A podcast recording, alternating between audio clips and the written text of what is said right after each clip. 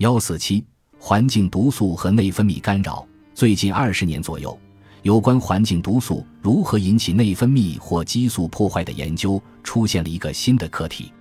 以前的研究是，内分泌干扰物直接与某些癌症的发作有关，例如石棉是美国国家环保署认定的五十四种明确致癌物之一，它与肺癌和间皮瘤直接有关。现在的研究课题则是，内分泌干扰物通过模仿、增强或改变代谢调节，以不同的方式影响我们的健康。我们大多数人每天都接触各种各样的环境毒素，接触水平相对较低。在我们的食物、环境、身体穿戴、涂抹的物品中，都有这些内分泌干扰物。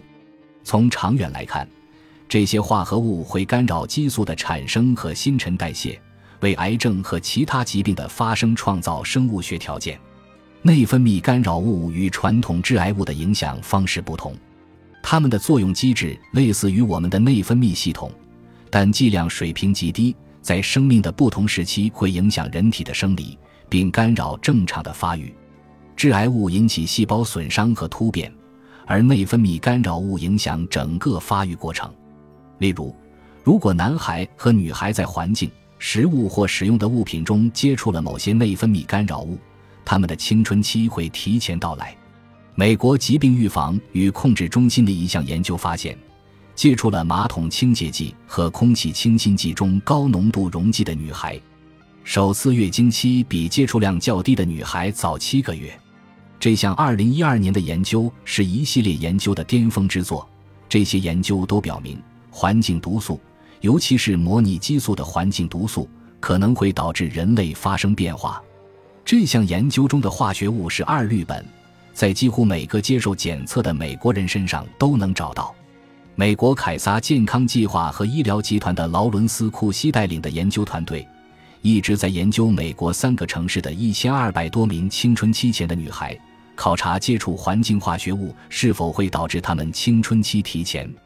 随访受试女孩十二年后，库西和他的团队认为乳房发育提前与两种化学物有关：三氯生和二五二氯苯酚。这两种化学物质与女孩发育提前四到九个月有关。库西告诉我。他们对已收集的数据勉强完成了初步研究，但是美国国家癌症研究所2016年却拒绝再向该项目提供资金支持。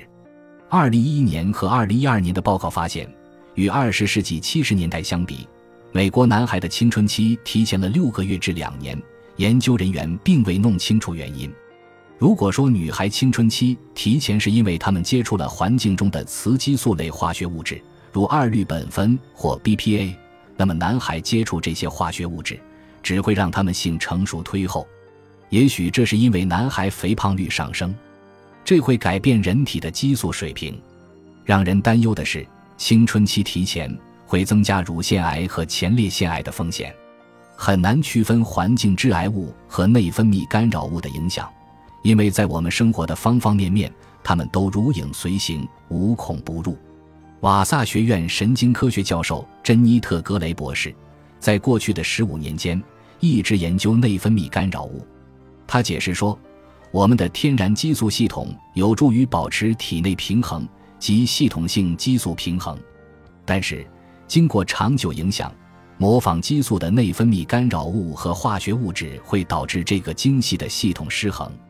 如果我们的器官完全发育后出现了这些情况，我们认为可能会影响脑部健康，当然也会触发癌症，如乳腺癌。格雷解释说，如果子宫内的胚胎或胎儿发生内分泌破坏，长期后果会更加可怕。我们还会将这种内分泌破坏遗传给子孙后代，这是表观遗传学研究的新领域。例如，许多研究表明，部分现在患乳腺癌的女性。其女性亲属数十年前接触过 DDT 杀虫剂，两者有关联。